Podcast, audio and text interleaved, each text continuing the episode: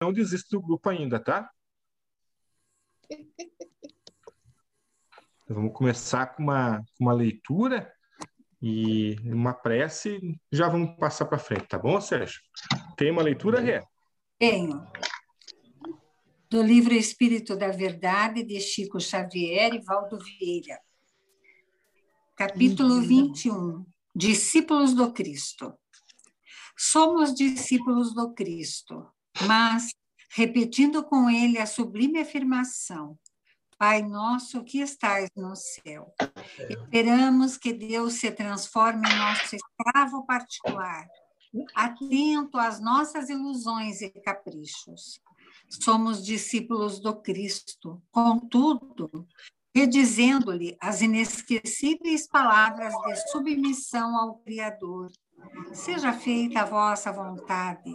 Assemelhamo-nos a vulcões de intemperança mental, vomitando fumo de rebeldia e lava de corações. Sempre que nos sintamos contrariados na execução de pequeninos desejos.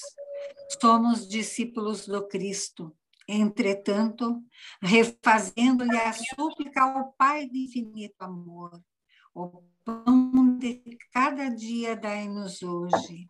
Reclamamos a carcaça do boi e a safra do trigo exclusivamente para a nossa casa, esquecendo-nos de que, ao redor de nossa mesa insaciável, milhares de companheiros desfalecem de fome. Somos discípulos do Cristo. Todavia, depois de implorar com o sábio orientador a eterna justiça, perdoai as nossas dívidas, mentalizamos de imediato a melhor maneira de cultivar aversões e malquerenças, aperfeiçoando, assim, os métodos de odiar os mais fortes e oprimir os mais fracos. Somos discípulos do Cristo. No entanto, mal acabamos de pedir a Deus em companhia do grande benfeitor. Não nos deixeis cair em tentação. Procuramos por nós mesmos aprisionar o sentimento nas esparrelas do vício. Somos discípulos do Cristo, contudo, rogando ao Todo-Poderoso, junto do inefável companheiro, livrai-nos de todo o mal. Construímos canhões e fabricamos bombas mortíferas para arrasar a vida dos semelhantes. Somos discípulos do Cristo, mas convertemos o próximo em alimária de nossos interesses escusos, olvidando o dever da fraternidade para desfrutarmos no mundo a parte do mundo.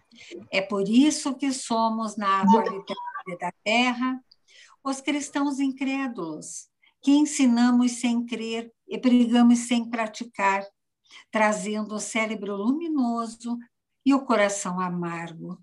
E é assim que, atormentados por dificuldades e crises de toda espécie, aflitiva colheita de velhos males, cada qual de necessidade de prosternar perante o Mestre Divino à maneira do escriba do Evangelho, guardando na alma o próprio sonho de felicidade, enfermiço, semi-morto, a orar em conditória rogativa: Senhor, eu creio, ajuda a minha incredulidade. Essa é uma mensagem de Jacinto Fagundes. Queridos amigos, uma ótima noite a todos novamente. Vamos dedicar alguns minutos para uma prece, porque esse é o nosso momento de conversarmos com Deus. Deveríamos fazer isso a toda hora, a todo momento, mas as obrigações que julgamos importantes muitas vezes nos desviam a atenção. Querido Pai, de benignitude, de paz, de amorosidade, de tranquilidade, Vem fazer toda essa obra em nós. Nós que ainda somos seres atabalhoados, impacientes, às vezes a nossa amorosidade não transpira por nossos poros. Vem nos ensinar, querido Pai. Por esses momentos difíceis que passamos, vem sussurrar aos nossos ouvidos e dizer: Isso também passará. Isso ainda será uma lembrança. E todos nós, todos nós, indistintamente, sobreviveremos, porque somos imortais, porque somos filhos do Pai Eterno, que nos oferece a vida. Ó Pai, vem nos ensinar um pouco mais sobre esse amor. O amor que tudo oferece, que tudo doa e nada, nada de volta cobra. Vem nos ensinar a lição da humildade. Precisamos tantos sermos férteis, sermos o humus da terra, aquele que as boas plantas, os bons vegetais certamente vão lhe brotar. Vem ficar conosco, Pai. Já nos deste, nosso querido amado Mestre Jesus, mas ainda precisamos de Ti em nossas vidas. Que nosso Pai amado esteja sempre conosco, que Jesus seja nosso trilho até chegar a Ti. Assim seja. Assim. Assim seja.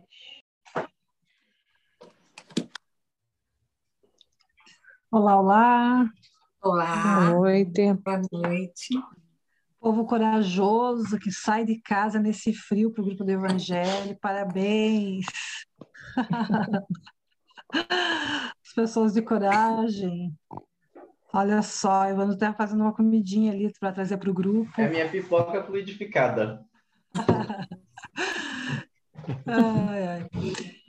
Então, meus queridos, que a espiritualidade bondosa né, nos assista nesse momento, nos intua, permita que as reflexões que a gente fará aqui sejam significativas e façam carne, né? Fiquem na gente, que possam nos acompanhar aí durante o percurso da nossa caminhada que esse momento bem fica um tempo, uma hora, para mudarmos de sintonia, para buscarmos a sintonia com é, conteúdos mais elevados, reflexões sobre nós mesmos. E também né, é o momento que a gente coloca uma garra d'água aí por perto, com aqueles queridos que aqueles queridos que ainda não colocaram, né? A água para fluidificar, fica aí o, né, a possibilidade né, desse tratamento espiritual. Lembrando que esse grupo ele é gravado, né? Vocês escutaram ali a, a mulher, a moça falando inglês, então esse grupo é gravado, né? As coisas que, que vão sendo que a gente conversar aqui depois é postado no grupo do Evangelho, somente ali, né? Para quem não pôde acompanhar durante a semana, para não perder o estudo. Então, a gente fica bem feliz, né, de nos encontrarmos novamente. Algumas pessoas aqui são é a primeira vez, eu acredito, né? Certo. O Sérgio e a Andréia, Ângela, são novos, estão iniciando hoje. Eles são de São Paulo. Sérgio e a Andréia, vocês vieram de longe, né? Ainda bem que chegaram a São, tempo, né? São Bernardo do Campo, aqui não tá tão frio quanto vocês aí não, viu? Eu tô vendo todo mundo de toquinha, todo mundo de blusa, eu tô aqui de bermuda e camiseta. É, vocês aí devem tá tudo... Já começa assim, é, Sérgio, fazendo inveja na gente. É, é. é porque eu tô vendo não, todo mundo enroladinho. E eu falo, gente, lá eu sei que o frio, minha mãe é do sul, né? Então eu falo, eu sei que o frio aí pega, né? Assim, a gente vai ostentar para vocês os nossos 13 graus aqui agora.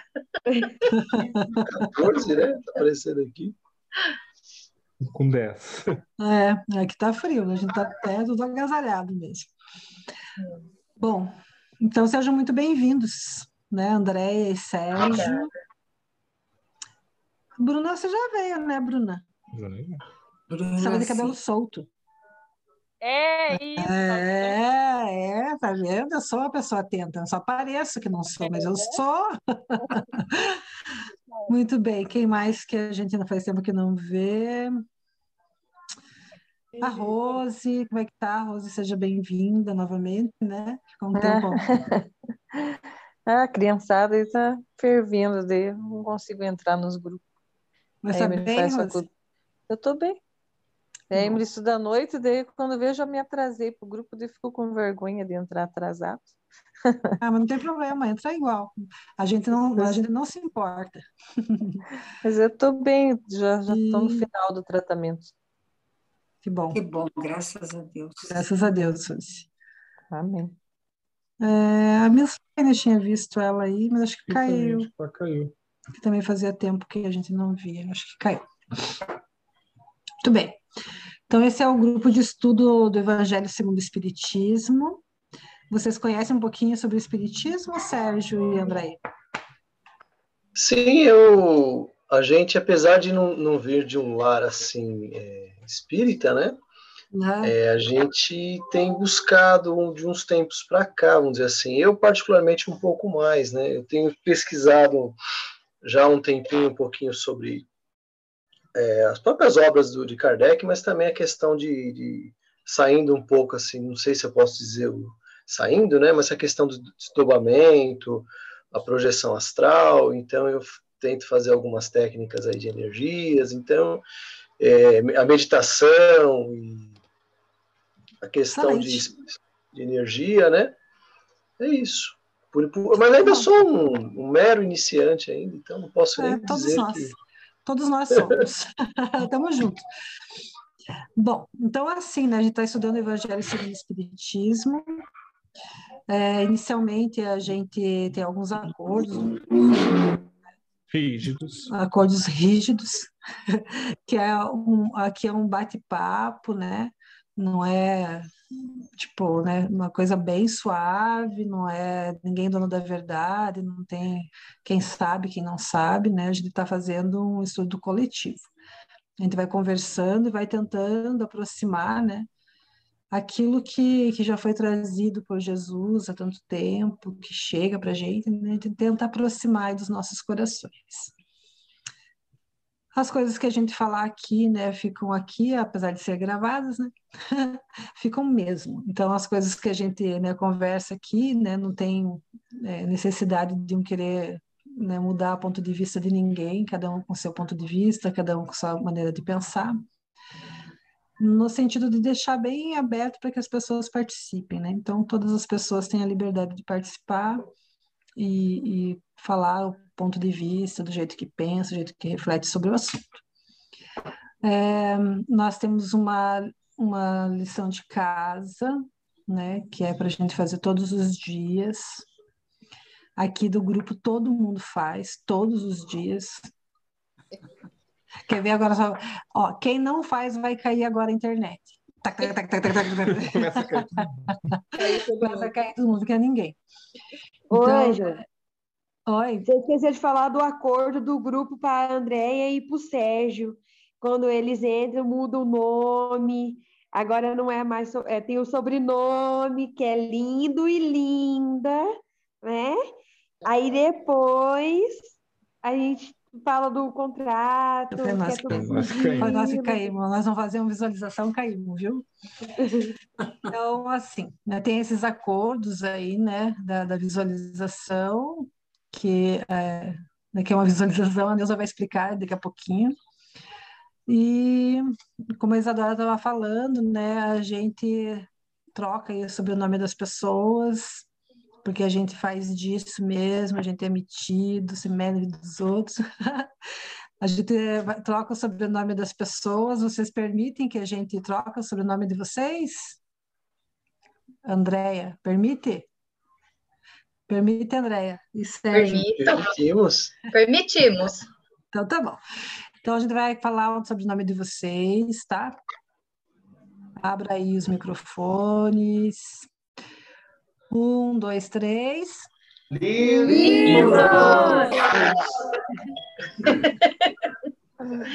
Lindos. Ah,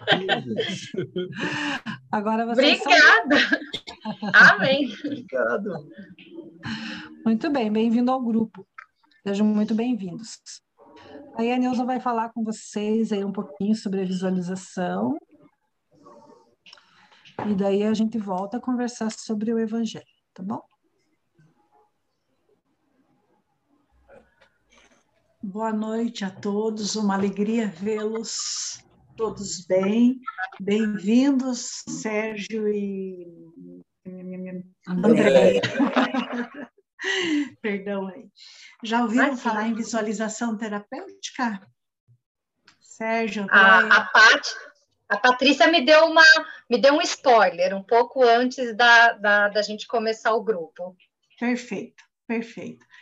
É, é, tem disponível na internet, tem de Divaldo Pereira Franco, é, por Joana de Ângeles, então é, tem lá saúde harmonia, é, tem uma série de sugestões de visualização, elas são um pouco mais longas, então tem que dispor de um pouquinho mais de tempo. A que nós fazemos é bem rapidinha, para que a gente possa, então, estudar um pouco do Evangelho, né, amor? Mas é, a gente sempre alerta que não é do espiritismo a visualização terapêutica ela é utilizada em várias linhas de tratamento holístico né? Joana de Ângeles mentora espiritual de Edivaldo Pereira Franco então trouxe para a doutrina espírita como um recurso é, curativo é, para um momento em que nos interiorizamos relaxamos fazemos uma respiração correta, adequada, né? É, no estilo da yoga, é aquela troca de ar, que, aquele ar que ao inspirar pelas narinas a gente vai até o abdômen, né? como se ele fosse um balãozinho vazio, enche, e ao expirar entre os lábios, sem forçar, sem fazer ruído, esvazia. Ou então imagina de 1 a 4, inspira, e para expirar de 6 a 8 o tempo. Um recurso que atua em especial na questão da ansiedade, né? Atualmente está todo mundo tão tranquilo, enfim, tão sereno, né? Nem precisava. Mas a visualização terapêutica ela funciona muito bem para os momentos de estresse e ansiedade, né? Quando a gente não tem tempo, está tão doidinho no corre-corre que não consegue, antes de dormir, fazer uma visualização, então, ao menos esta respiração completa, essa troca de ar, por cinco vezes, já garante uma qualidade de sono, um repouso mais adequado.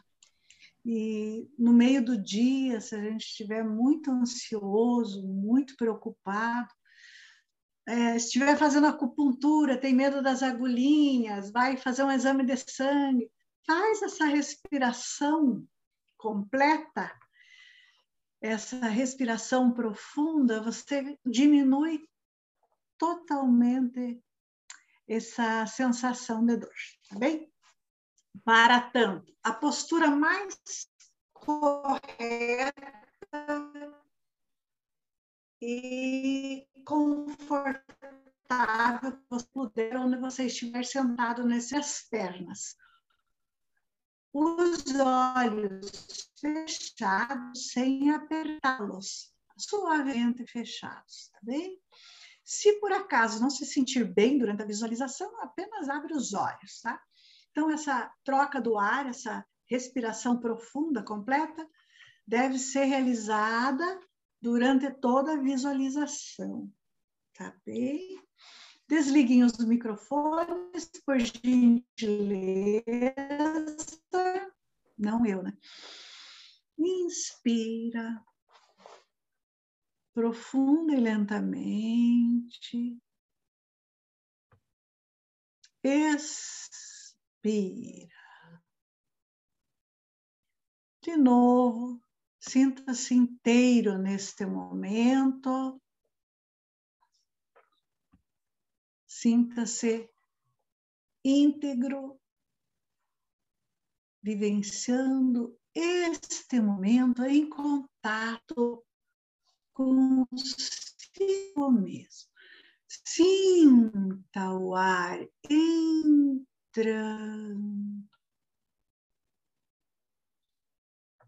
Sinta todo o movimento do tórax, expire relaxando.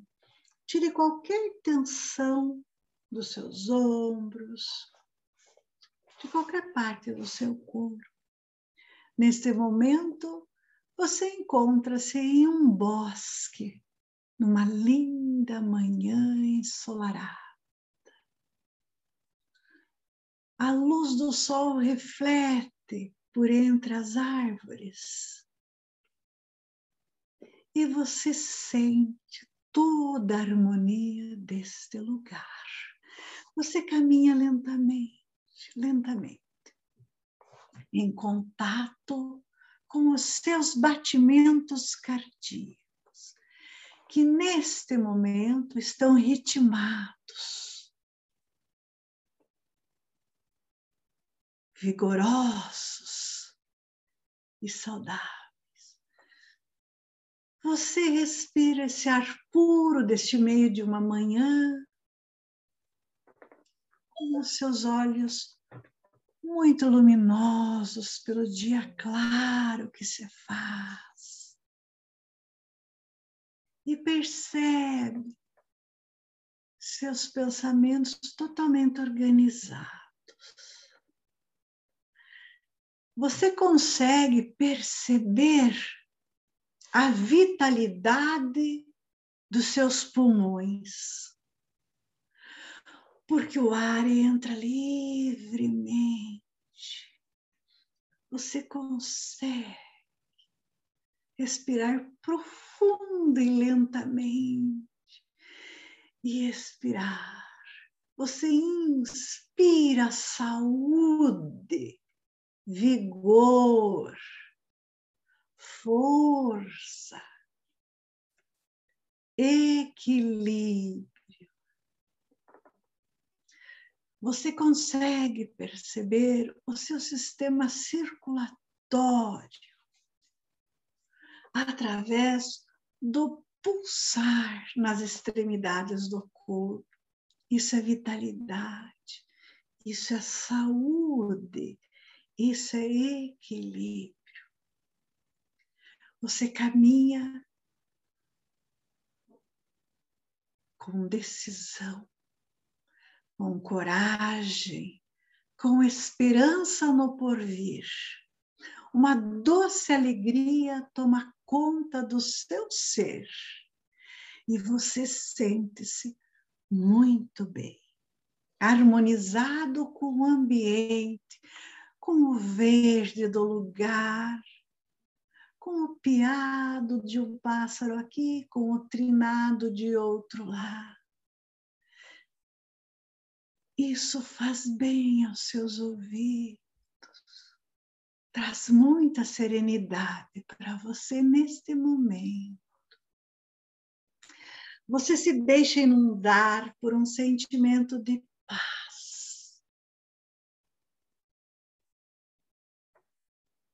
Você sente-se totalmente envolvido por uma suavidade. Há tempos você não sentia-se assim. Isso traz uma serena alegria.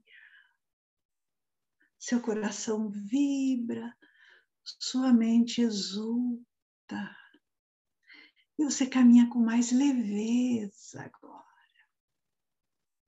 muita leveza. Observe mais um pouco esse ambiente. Caminhe, inspire, expire. Preste atenção em você. Como você sente-se bem. Então, sinta-se grato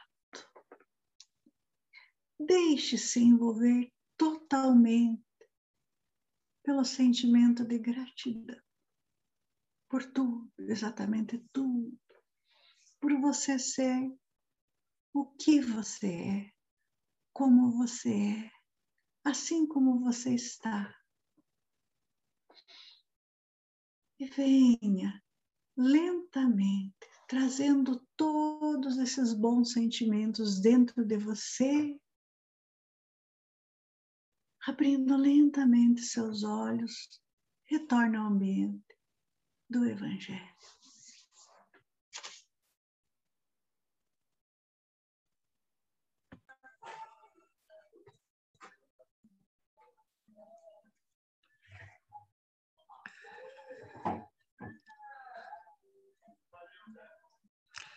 Gratidão, Neuza.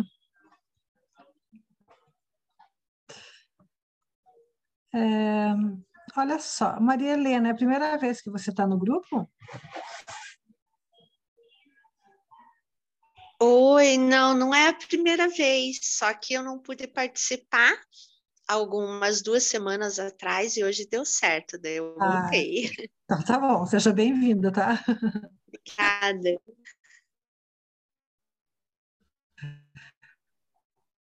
Então, meus filhos, é- essa é a lição de casa, né?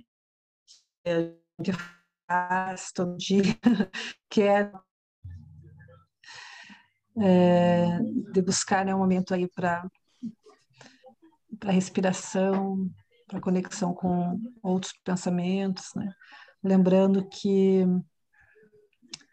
que existe demais de boas ordens, né, para o nosso corpo físico, na certeza de que elas respondem né, e vão buscando equilíbrio, equilíbrio da saúde, tá bom? Muito bem, pessoal. A gente está estudando então o Evangelho segundo o Espiritismo, capítulo. Qual que é o capítulo? Vamos ver se vocês estão atentos. Capítulo 10. Dez. Regina São sempre sabe. misericordiosos. Regina sempre sabe. Regina é bem três estrelinhas. É três estrelinhas, Regina. Ela viu a Neuza bombando. Capítulo 10. E Item 4, tem quatro no segundo parágrafo. parágrafo. No segundo parágrafo. A gente está falando sobre um assunto bastante, bastante, né, profundo, de muitas reflexões, que por enquanto a gente está trazendo só a nível de compreensão, de pensamento. Oi, Kelly, bem-vinda. Está fazendo aí a nível de, de reflexão dos pensamentos, né? E aconchegando, bem aconchegado, para aproximar do coração. Boa noite, agora eu estou ouvindo. Boa noite, querida. Boa noite. Ficou atrás. Imagina. Para quem sabe um dia, né, a gente conseguir estender todo esse conteúdo nas nossas ações. Então, é um processo. Como, como o nosso processo evolutivo, né, não dá saltos, as nossas virtudes também não são adquiridas assim a galope. A gente vai conquistando isso lentamente. Então, o capítulo 10 fala sobre misericórdia, sobre colocar o coração na miséria alheia, né? Então a gente falou algumas vezes sobre isso, conversamos sobre essa essa esse conceito, trouxemos alguns exemplos, né? Cada pessoa vai contribuindo na medida que ache, né? Que, que tem que contribuir. E eu, como eu já falei, eu torno a falar, né? Toda contribuição é sempre muito bem-vinda, porque né? Às vezes eu estou pensando aqui, ah, não vou falar isso, tal, não tem nada a ver. Sempre é muito bem-vinda, porque né, uma, uma contribuição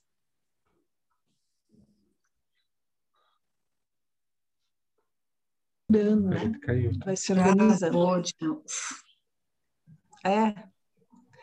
Caraca, né? Viu que dá não fazer a visualização? Fica caindo. Fica Fica caindo, fica travando.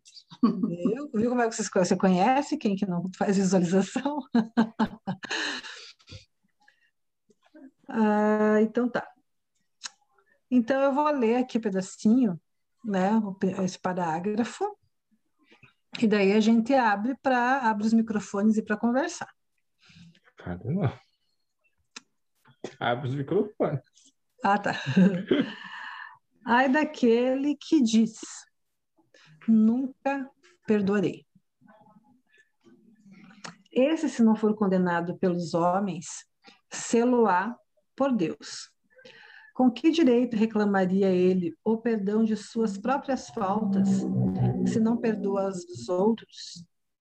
Jesus nos ensina que a misericórdia não deve ter limites.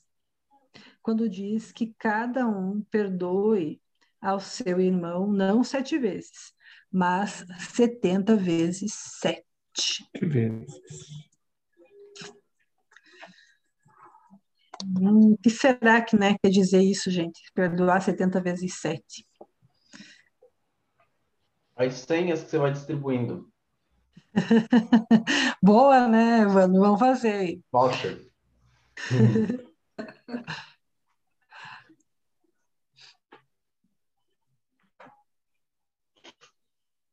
Então, né, tem aí uma, uma solicitação, né? Nessa passagem aí, Pedro, né, é, em um diálogo com Jesus, é, já tinha na lei mosaica, né, a questão do perdão, não é na lei mosaica, mas no Alcorão, né, já tinha essa, essa norma do perdão, de perdoar, né, sete vezes, sete vezes sete, né, aí Jesus traz, né, ele amplia, né, ele coloca uma, uma reflexão que amplia muito mais ainda, né? Fala assim, não sete vezes sete, setenta vezes sete. Se sete vezes sete já era difícil, né? Imagine setenta vezes sete.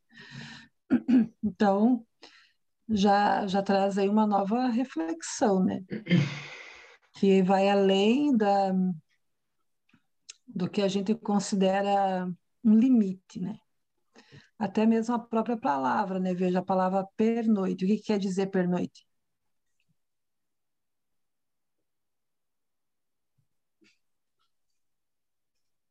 Né? Que é mesmo o prefixo ali, né? Per, do perdão, da pernoite, né? É o mesmo prefixo, né? Que é ficar à noite, né? Permanecer. Perdão também, né? Nesse sentido, né? Ó, perdão, né? Doar mais, né? Mais doação, mais. Já também já traz na própria palavra, né? Essa percepção para a gente de que é uma doação a mais. É um, um movimento, né? Do espírito que transcende, transcende totalmente, né? Sabe uma coisa que eu estava pensando? É, quando a gente pensa né, em Jesus falar a quantidade de vezes que é para a pessoa perdoar. Então a é. gente para e pensa assim, nossa, mas por que, que Jesus teve que chegar e dizer uma quantidade, dar um, dar um exemplo bem é, ilustrativo, né? Porque não é só essa quantidade de vezes, mas é, você, você, pensa é, em como eles levavam isso antes de Jesus. Por exemplo, quando na, na, no Antigo Testamento, quando você lê sobre pessoas que roubavam, então, tinha lá na Bíblia que corte seu braço, ou que, que uma falta para eles tinha que ser reparado muito no pé da letra. Então, a ideia do perdão, na verdade, é uma outra conjuntura que eles começam a, trazer para essa sociedade. Tipo, vamos pensar num Deus agora que não vai ser um Deus punitivo, que vai ser um Deus amoroso. Então, é muito interessante, assim, a dificuldade... Não vou dizer dificuldade de Jesus, mas a estranheza deles de receber a ideia de perdão. Sim, né? Uma sociedade altamente é, punitiva, né? De leis rígidas, né? Se a gente for pensar naquela, naquela época ali, né? Ah, como que se constituía a sociedade daquela época. É, bastante pessoas ainda na escravidão, os escravos eram cegos, né? Alguns deles eram furados os olhos para não fugirem. A mulher era também apedrejada, né? Não tinha, não tinha nem alma, né? Então veja, é uma sociedade bem rígida, né? Altamente rígida e cruel. E, a, e os ensinos de Jesus, né? Traz aí uma perspectiva muito diferente, né? Muito diferente. Que até hoje ela é gigante para o nosso coração. Porque a gente está falando, né, é, desse sentimento, mas vamos contextualizar, né? Vamos contextualizar aquele chefe que fica te perseguindo, aquele amigo de trabalho, né? Que pisa no teu pé, aquela pessoa que mora com você todo dia te ofende. É, agora no Covid, né? Aquela pessoa que trouxe o Covid por irresponsabilidade para dentro de casa e um familiar desencarnou. Então vejam, gente, são situações né, que a gente está vivendo que é, é, são bastante sérias, né? Desculpa o comentário falando de responsabilidade. Tem algumas religiões que estão pregando que os fiéis não pegarão Covid. Eu, eu, é responsabilidade em todos os âmbitos.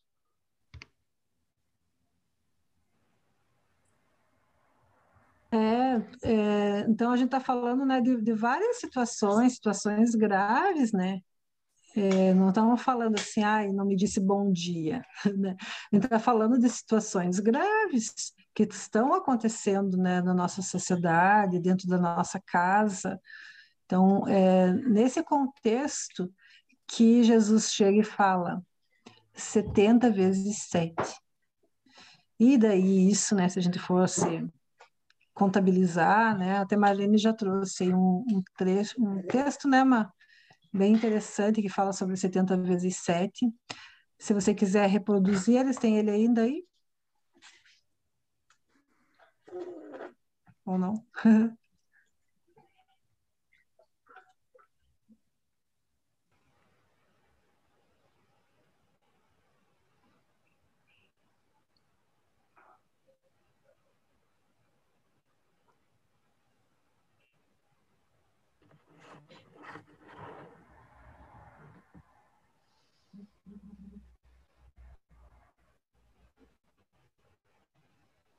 Se quiser continuar enquanto eu dou uma olhadinha aqui. É, eu estava aqui só organizando a Samira aqui do lado, por enquanto. Bom, então a gente vai vendo, né, que a, a situação, né, que, que uhum. nos é, é ensinada pelo é uma situação de bastante, mas bastante é, consciência da imortalidade porque é difícil a gente viver uma, uma situação dessas, né, sem a gente fazer uma análise, né, de qual é o sentido da nossa vida, é, porque algumas coisas acontecem com a gente, porque algumas pessoas vivem com a gente, porque tem algumas, né, algumas situações, por mais inusitadas que sejam, chegam até nós e nos envolvem, né? Então, sem sem a gente ter a, essa, essa percepção da imortalidade da alma, fica bem difícil, né, diante de todas essas situações da vida.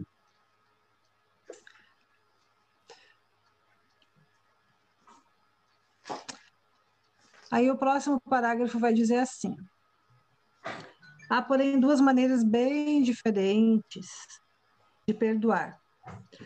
Uma grande, nobre, verdadeiramente generosa, sem pensamento oculto, que evita com delicadeza ferir o amor próprio e a suscetibilidade do adversário.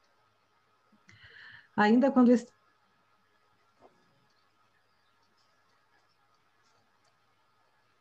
Travou de novo.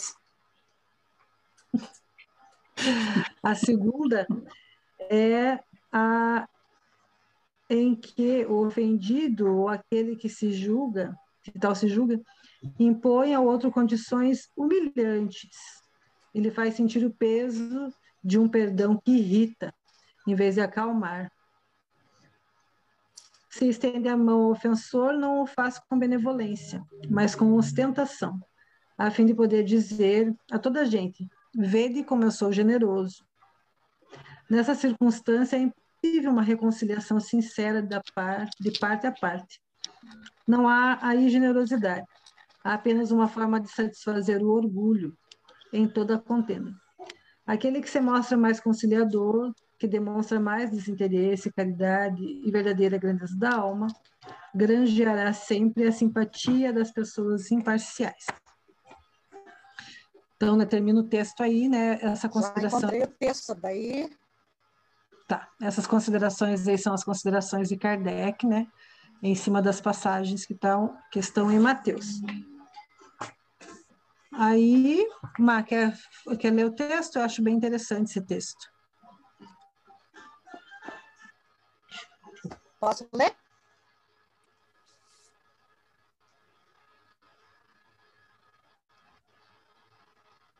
Há, porém, duas maneiras bem diferentes de se perdoar. Há o perdão dos lábios e o perdão do coração. Muitas pessoas dizem, com referência ao seu adversário, eu lhe perdoo, mas interiormente alegram-se com o mal que lhe advém, comentando que ele tem o que merece. Quantos não dizem, perdoo, e acrescenta, mas não me reconciliarei nunca.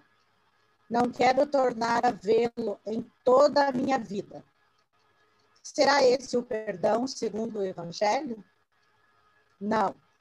O perdão verdadeiro, o perdão cristão, é aquele que lança um véu sobre o passado. Esse, o único que será levado em conta visto que Deus não se satisfaz com as aparências. Ele sonda o recesso do coração e os mais secretos pensamentos. Ninguém se lhe impõe por meio de vãs palavras e de simulacros. O esquecimento completo e absoluto das ofensas é peculiar às grandes almas. O rancor é sempre sinal de baixeza e de inferioridade. Não ouvideis que o verdadeiro perdão se reconhece muito mais pelos atos do que pelas palavras.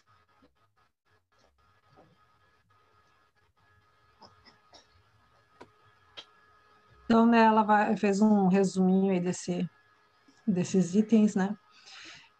E, e o que a gente relembra, né? que a gente vai fazendo na medida que a gente consegue, né? Porque se a gente se colocar ali como uma alma elevada, né?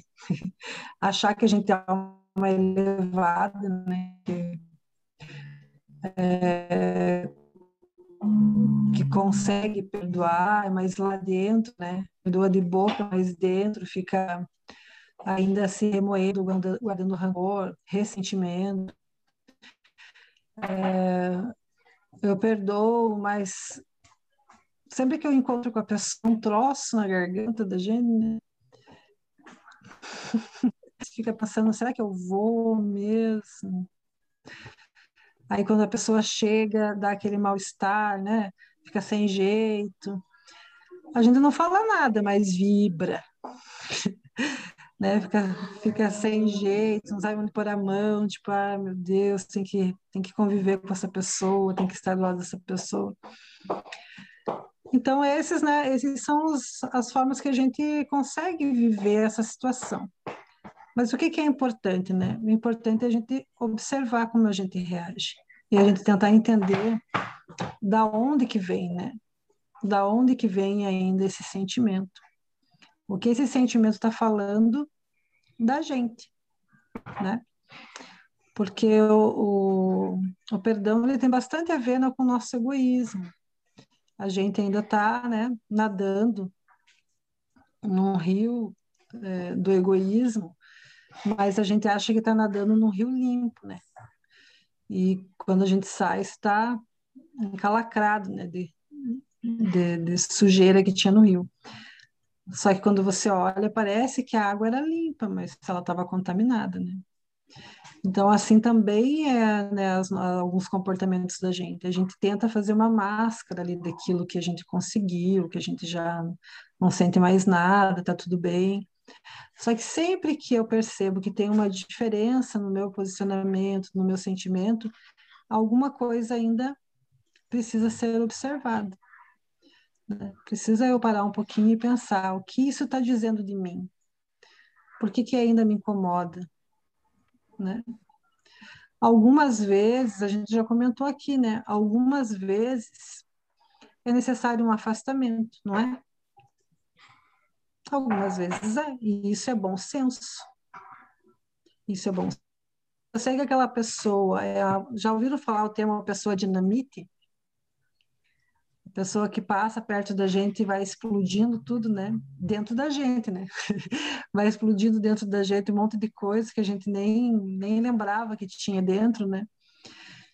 Então, é, é, a, a alguns momentos é, é prudente a gente se afastar, né? Porque ainda é o que a gente consegue fazer. A Permanecer. minha, se você me permite, a minha Sim. terapeuta falou para mim uma, essa semana uma coisa muito interessante, que a emoção para o nosso cérebro ela é atemporal. Então, o que acontece? Se eu tenho um, tive uma dificuldade, uma situação de discussão, algo que me magoou muito com uma pessoa, você diz, é pessoa dinamite, né? Você encontra a pessoa. Então, qualquer gesto ou movimento que ela faça que te remeta aquilo, aquela emoção vai vir toda dentro de você. Porque o teu cérebro, ele não vai conseguir entender que aquilo já passou. Isso é para muita coisa da vida, né? E ela sempre fala para mim né, a importância da gente estar tá fazendo esse resgate no interior, respirando, trabalhando e se conseguindo se libertar dessas emoções, que é um trabalho de perdão, para você não, não ficar o resto da sua vida carregando essas emoções. Sim. Então, essa percepção, né, isso que o que vão estar tá falando, né, essa percepção da gente, é, a gente é, tentar ver da onde, né, que surge esse rancor, essa mágoa, esse ressentimento, né? Porque senão o que acontece? A gente fala, não, eu te perdoo, mas não passe aqui, eu te perdoo, mas nunca mais quero te ver, eu te perdoo, mas é, eu vou me mudar, né? E aí tem pessoas que vão até para outro país, né? Não é só para outro, para outra cidade, para outra rua, né? Às vezes, né, o troço vai, né, vai dividindo mesmo, né? Então a gente está falando de relacionamento, né, pessoal? E relacionamento é esse exercício, né? E também está falando ali, né, quando ele diz assim, ó, é, com que direito reclamaria ele o perdão de suas próprias faltas, né? Então a gente está falando também de um outro assunto fundamental da, da doutrina espírita, né? Que é a causa e efeito. Então, às vezes, a gente está, digamos que a gente está né, num processo aí de plantação e colheita, né? E, e as coisas que a gente está vivendo são no momento da colheita, né, das coisas que a gente já, já fez. E, e, e estar colhendo não é ruim, né? porque a gente já está no segundo processo. Pior quando a gente só está plantando ainda.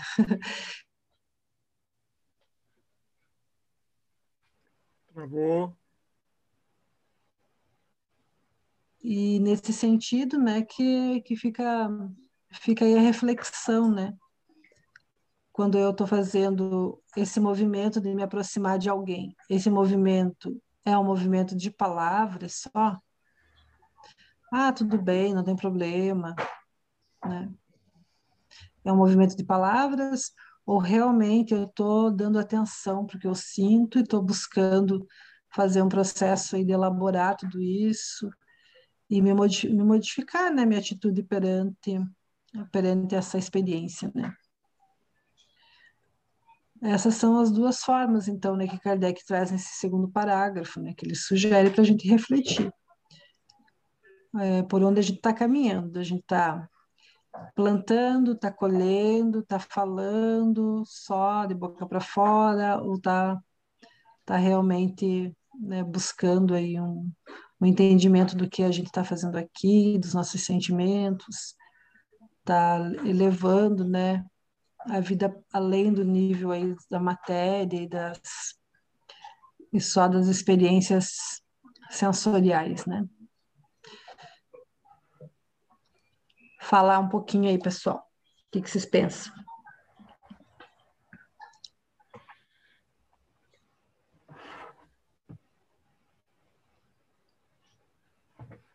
Eu até queria falar sobre a condenação ali, né? Que no começo diz ali que se, se não for condenado pelos homens, sê-lo-á por Deus. Que tipo de condenação? Veja que é aí uma. É, tipo, olho por olho, dentro por dentro, né?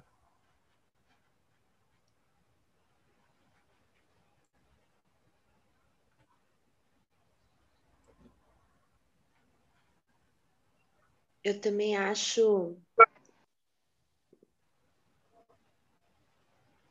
Tá ouvindo? Falar, estamos sim. Ah, tá. Eu Hum. também acho que o perdão ele começa de um exercício, né? É, daquela tentativa, porque como a, né, a gente disse ali no começo, não é fácil, não é fácil. É, às vezes você encontrar aquela pessoa que te fez mal, aquela pessoa que te machuca, às vezes só de você olhar e você saber que você precisa né, perdoar, e, e o perdoar não é aquele, né, ah, não quero mais ver, mas o perdoar de você tratar bem, de você tratar a pessoa como você quer ser tratado. Eu acho que é, é aquele perdão que a gente pede em oração todos os dias, né? Porque nós somos falhos também, né? E nas nossas orações nós pedimos perdão a Deus. E às vezes nós continuamos no mesmo erro. Às vezes é difícil, a gente comete os mesmos erros. E agora você pensa que você, a gente pede o perdão, mas às vezes a gente não consegue é, é, oferecer esse perdão a quem está próximo, né? E às vezes essa animosidade, às vezes esse mal-estar que você tem com, com uma pessoa, é, eu percebi que o modo de você tratar, né? Se você tem aquela mágoa, aquele ressentimento, a gente trata a pessoa de um modo diferente, um modo hostil, e você vibra nessa nesse sentimento e você recebe hostilidade também, né? A gente recebe essa essa tensão. E à medida do que você está com o coração calmo e você oferece uma bondade para essa mesma pessoa que te machucou, né? Sendo sentimento, se você oferece uma bondade, uma compreensão, né? Em algumas vezes, né? Não sempre, né? Em algumas vezes a gente pode pode é, receber isso em troca, né? Receber essa essa bondade, a pessoa pode olhar, às vezes nos olhar com olhar, é, com, né, um olhar diferente. Eu acho importante, muito importante esse exercício, né? Um exercício até mental que a gente precisa fazer, né? Obrigada, Marilena. Quem mais ia falar? Posso falar um pouquinho? Pode, deve. É que quando a gente é, pensa em perdão, primeiro momento, assim, parece até um, algo simples, né? Olha, vou perdoar meu semelhante, meu próximo, e eu vou obter a minha paz e dar paz ao, ao meu, meu semelhante, aqui, o meu ofensor. E a gente pensa também, já na, aqui na nossa linha, que o espiritismo, desse ciclo, esse ciclo reencarnatório, né, de que você acaba pessoas que você fez, espíritos que você fez mal lá atrás, acaba, né, sendo postos depois juntos, né, nesse, ou seja, às vezes uma pessoa que você fez mal no, no passado vem como filho, pai, enfim, né, ou alguém próximo, né, e a gente percebe que o, o modelo que seria o modelo ideal de, de, de, ser humano, de espírito, seria aquele que o próprio Cristo, o próprio Jesus vinha ensinando, vinha pregando. Você vê uma pessoa que, no momento ali da sua prisão, e antes mesmo, sofreu tanta ofensa, tanta violência, tanta agressão, que hoje, no nosso tempo moderno, a gente imagina se você passar o que ele passou naquelas 24 horas ali da crucificação, de toda a prisão, ofensa, xingo, tortura e até o, o, caminho da morte, é terrível. E mesmo assim, você percebe que ele não. A emoção dele não aflorou, não aflorou raiva, não aflorou.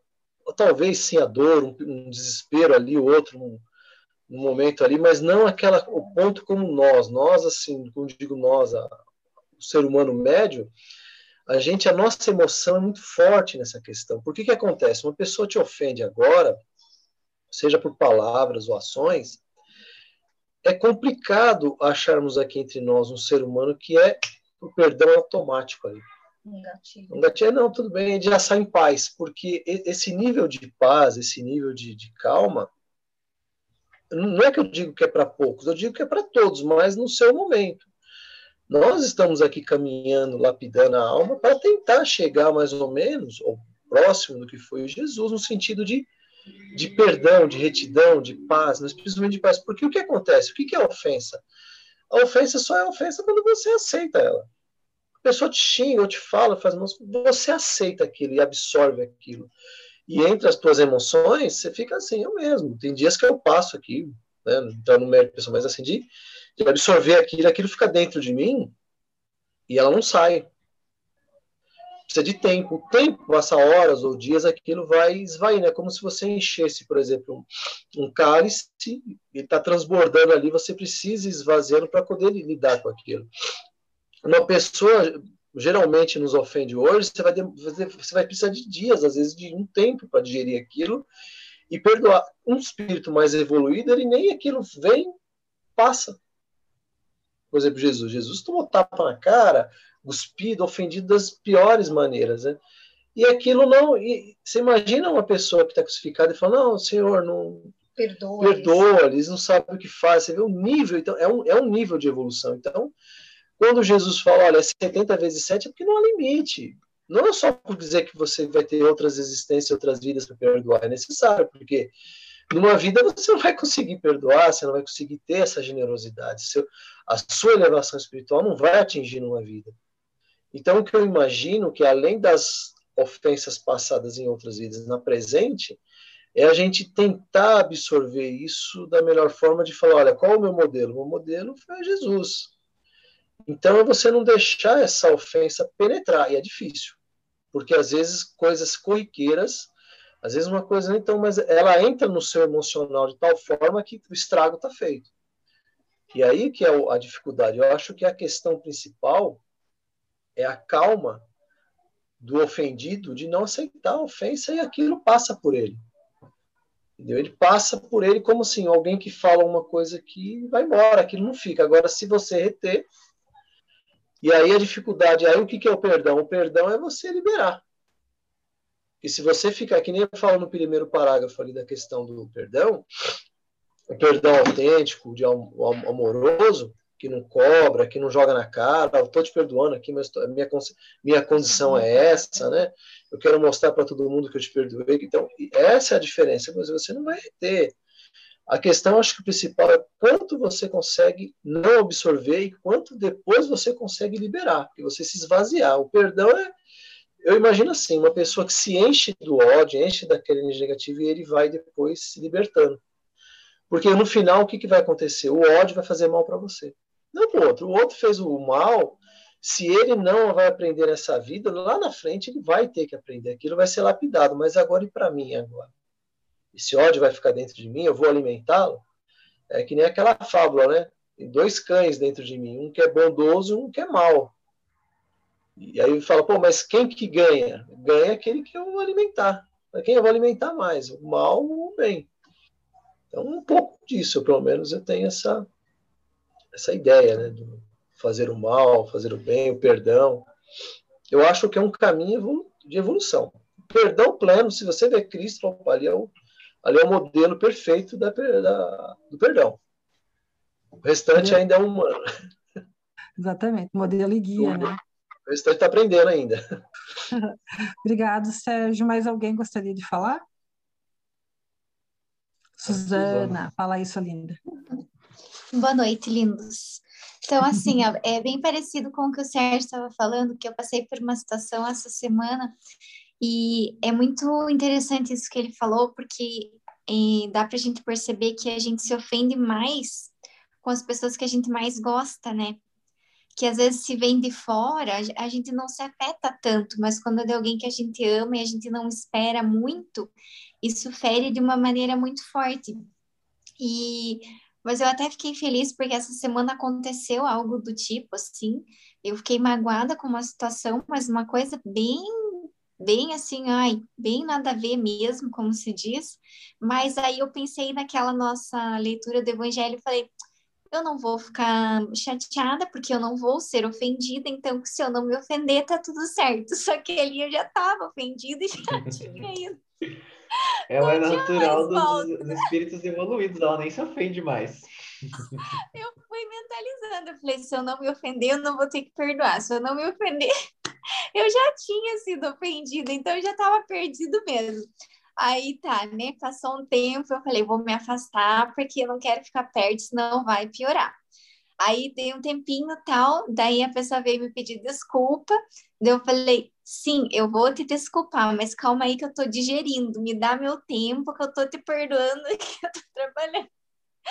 Aí eu percebi que assim, antes eu ficava acho que uns 15 dias, mais ou menos, remoendo a situação para perdoar. Agora em 48 horas já tá tudo bem. Então, ó, tô evoluindo, eu acho. Ai, Deus. Muito bem. Parabéns, Suzana. Isso aí. 48 horas, de 15 dias, 48 horas, o grupo do Evangelho aí tá dando resultado. Dá pra- Tá vendo? Tá bom, né? Uma das coisas que o Sérgio falou, acho que quase todo mundo falou, né? Aí, é, que é bacana, né? A gente observar é que o perdão é um mergulho para dentro de si mesmo, né? Então não tem muito, tem a ver, óbvio, né? Tem a ver, tem um monte de situações externas, mas o perdão é dentro da gente. É pra né? gente, O quanto né? que aqui, o quanto que aquilo está machucando, o quanto daquilo está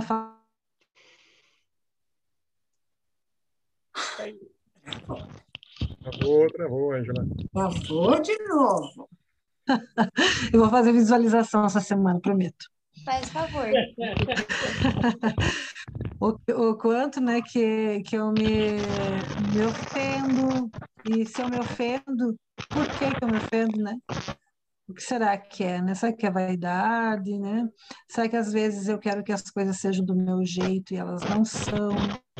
Será que eu acho que eu sou tão melhor que o outro, eu sou referência e daí todo mundo tem que ser bem bom, se não for que nem eu penso que é, né? Me magoa, me ofende. Então, essas reflexões aí vão trazer para gente uma coisa importantíssima, que é o autodescobrimento. Então, a gente só vai conseguir sair um pouquinho, né, e avançar nesse, nesse caminho do nosso processo evolutivo, é a gente conseguindo perceber quem a gente é. O que, que é que está acontecendo dentro da gente, né? Porque senão a gente vai ficar sempre nas, nas aparências, nas máscaras, no jeito de ser, no jeito de agradar. Ah, vamos fazer isso porque tem que, tem que agradar, tem que ser bonzinho. Mas lá dentro, não. Lá dentro está uma explosão. Lá dentro está causando desritmia, taquicardia, pressão alta, colesterol. Né? Você está explodindo e você está sorrindo. Né? E o que adianta? A gente desencarna, né? Pensa que, nossa, fui show. Mas, né, desencarna ali, acabou com, com, com o corpo físico, né? Era para viver 80, viveu 40, era, sabe, gente? Então a gente tem que aproveitar essa encarnação, né? E, e se observar, sem tanto julgamento na, naquela coisa de a gente querer ser o que a gente não é. A gente não é, a gente é, é bebezinho. Gente está aqui, a gente é brinquedinho na mãozinha de Jesus. Pensa aí nos brinquedinhos na mãozinha de Jesus. a gente está nesse processo aí, né? Os bebezinhos. Estamos, estamos nesse, nesse aprendendo a andar, aprendendo a gatinhar. E, e então, né? Olhar e tentar ver quem a gente é e entender por que, que as coisas nos ofendem vai ajudar bastante, né? Porque daí eu vou enxergar que eu sou assim, né? Desse jeitinho, melindrada, me ofendo por, pou- por pouca coisa. Aí se eu entendo que eu sou uma pessoa melindrada, aí eu já olho para outro e penso assim, acho que nem era tão grave o que a pessoa fez. Porque, na verdade, não é muito o que a pessoa fez, é porque eu me ofendo fácil. Então, se eu me Sensível. conheço, né? Eu sou muito sensível, eu sou muito rigoroso com o comportamento dos outros. Aí qualquer coisa que a pessoa faz, pronto, me magoou. Então, esse, esse mergulho para dentro de si é importantíssimo, né? É importantíssimo para a gente conseguir, né, ir flexibilizando, né? Ser mais flexível, Até a gente comentou ali no grupo, né, de segunda, que rigidez é bom para pedra, gente. Rigidez é excelente para pedra, que quebra mesmo. Agora, nas relações afetivas, a nossa conduta é a do bambu. Né? Bate uma ventania, né? Ele não, não quebra, ele vai, né? Vai acompanhando o vento. Então, a gente tendo um pouquinho mais de suavidade nas relações, diminui bastante, né? O nosso nível de, de ofensas. Porque é, a gente só se ofende com aqueles que a gente tem afeto. Que os outros não têm significado, então a gente nem se ofende. Né? Mas com quem, com quem a gente tem afeto, a gente se ofende. E se ofende bastante, né? Que chega a levar para várias vidas. Até né, a encarnação fazer aquela pessoa que a gente se ofendeu tanto, daí vem no colo da gente. E aí a gente amamenta, né? E traz para pertinho e cuida. Então, a sabedoria é imensa, né? Que organiza todas as nossas relações. Pessoal, eu estou enganada, não estou conseguindo enxergar direito. A gente já passou do horário ou não? Já. Bastante. Uh, perdão. Me perdoem. É, sem óculos aqui, não estava enxergando o relógio, vocês nem para falar nada também, né? Seus lindos e lindos. Você é tão corretinha no horário que a gente pensou assim, ah, tá empolgada, vamos deixar, né? Felicidade. Daqui 48 horas eu te perdoo por isso, tá? Aí, ó. É. Já não é mais 15 tá dias, né? Tudo bem, tudo bem, Suzana, eu aceito. É, então tá, meus queridos. Vamos pedir para a Eliana, que está tão quietinha hoje, fazer uma, uma prece para nós. Né, Eliana? Por que, que você está tão quietinha, Eliana? Não te perdoo por isso. Você não me vê. Eu já vi até o gato dela, Pode fiquei uma apaixonado. poesia? Pode ler uma poesia breve, ler uma poesia. Uma poesia que eu li hoje pela manhã, daí eu falei, eu vou deixar lá porque a Angela vai me pedir. Viu? Eu tenho mediunidade. Com certeza, né, Eliana? Tá certo. Então vamos silenciar um minuto aqui os nossos corações e ouvir. Ao meu Senhor de Tagore, psicografia de Edivaldo Pereira Franco. E ainda que eu ouvisse todas as melodias do mundo, nenhuma seria mais bela que a voz do meu Senhor chamando em meu coração. E ainda que eu cantasse a mais bela canção, a ela faltaria melodia e compasso diante do melodioso chamado do meu Senhor. E ainda que eu tivesse o mais doce dos risos, nada seria diante do meigo fugir do sorriso do meu Senhor. E se eu andasse por todos os caminhos e as mais ásperas estradas eu partilhasse, outras, outra vez eu as andaria para encontrar o meu Senhor. E ainda que eu nada possuísse, nem um lar ou um jardim, nem mesmo uma única rosa, ainda, ainda assim, minha sorte seria ditosa, pois tenho meu Senhor.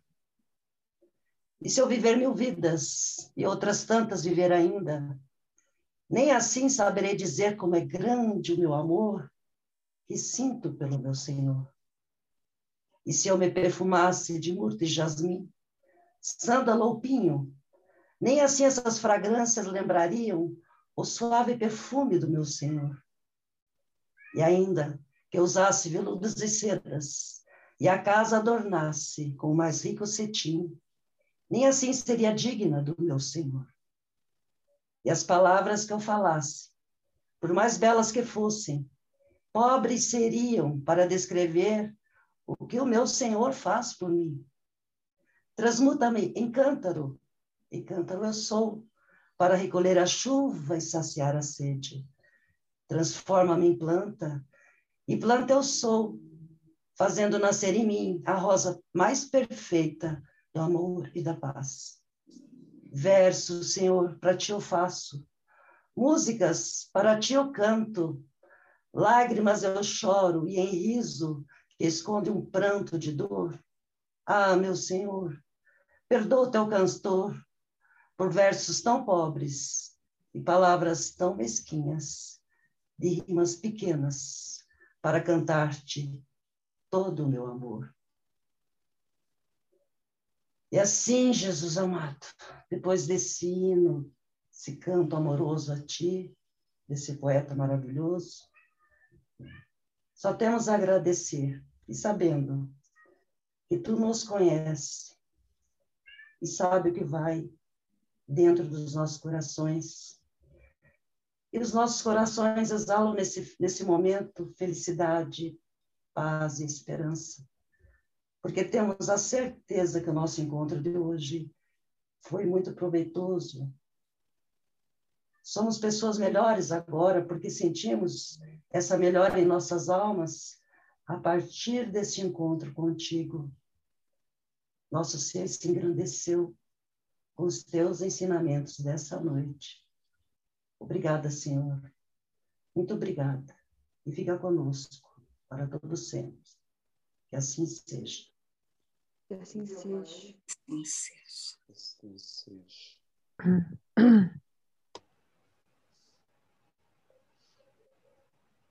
Gratidão.